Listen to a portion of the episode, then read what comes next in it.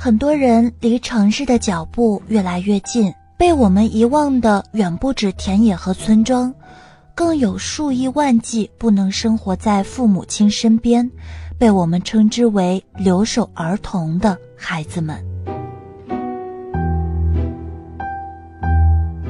嗨，手机边我亲爱的小伙伴们，大家好，我是小二，这里是高考必备贴心电台。那么今天呢，我们要给大家讲的作文素材呢，是关于留守儿童的。这两天在微信圈和互联网上看到几则关于留守儿童的消息，实在是让小二姐觉得非常的心酸。先是一则在微信圈里由朋友们转发的帖子，内容是：叔叔阿姨们，你们别把衣服扔掉，请寄给我们吧。我看到很多的人都在分享。这种分享中流露出来的暖意，或者让我们想到了，在我们对衣服越来越挑剔，穿几天或许就不再穿了，天天去购买新衣服的当下，还有很多生活在农村的小朋友们，他们不仅没有新衣服穿，更在寒冬即将来临之前，连件像样的御寒的衣服都没有。这着实是一件让人觉得特别心酸的事情。也是一件需要让我们一起行动和思考的问题，所以在今天的节目中，我想谈谈关于留守儿童。如果在写作文，我们可以从几个方面展开谈。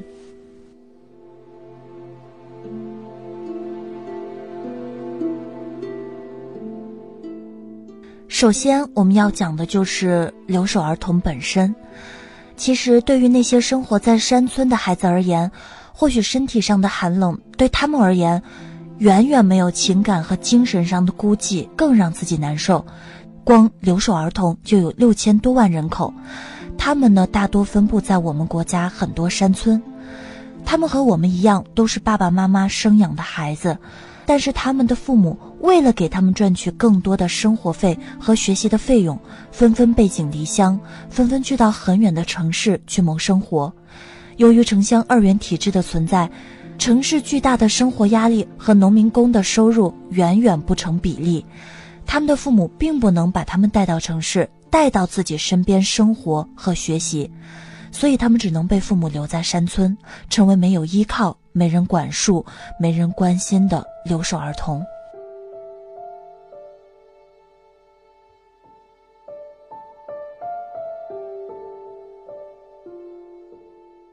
那其次就是第二个方面，留守儿童他们正在面对的，或者说他们正在经历的到底是什么？其实对于他们，不仅说他们在心理和精神上面临着许多的孤独，更让他们觉得难过的是，成长环境中性格变得压抑，心情变得不愉快，他们承受了太多生活中的重压。除此之外呢，由于年幼无人照顾。他们中还有不少人，尤其是女童，正在成为那些丧尽天良的邪恶之人的侵犯对象。这样的新闻，我想大家已经屡见不鲜了。而这种侵犯和伤害，将成为他们人生背负的更加难以承受的压力。也正是由于这种孤独、压抑，对于生活看不到太多的希望。就让我们看到最近的新闻，在湖南省发生了一起女老师在学校遭到抢劫杀害的命案。让人想不到的是，杀害她的并不是穷凶极恶的人，而是三名还在上小学的未成年人。只不过他们都有着一个同样的身份，那就是留守儿童。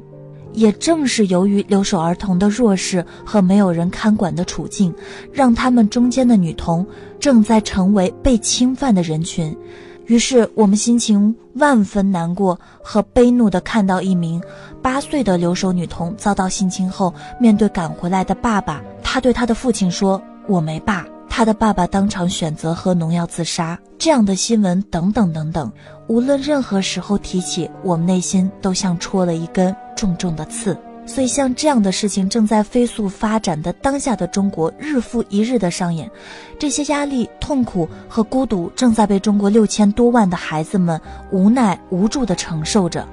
而这六千多万的孩子，他们并不仅仅只有六千多万个个体，他们身后有着无数个家庭他们是决定中国未来命运的整整一代乃至是好几代人啊。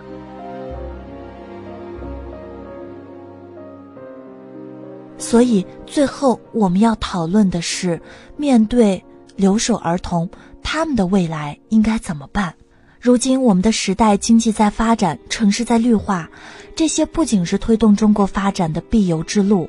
也是人们过上幸福美好生活的必由之路。但是小二姐觉得，任何发展、任何城市化，如果是建立在数以万计的孩子不能得到健康成长和必须关爱的基础上，那么这种发展和城市化一定会给未来的社会埋下许多的隐患。留守儿童在他们的人生最需要被关爱的年代得不到呵护，如果他们在最需要健康成长的年代得不到温暖向上的引导和培养。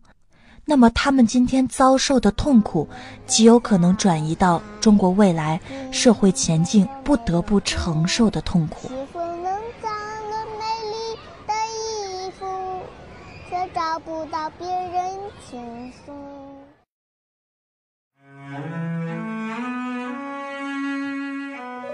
所以在今天节目的最后，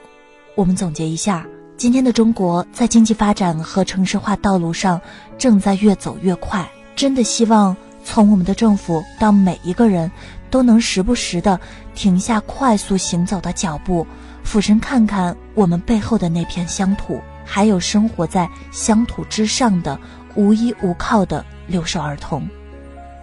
亲爱的小伙伴们，让我们一起。多给他们一些关爱和帮助，希望这些帮助能让他们背负的寒冷、孤寂和压力变得更少一些、更小一些，因为他们和你们都是祖国未来的花朵，他们需要全社会的呵护与温暖。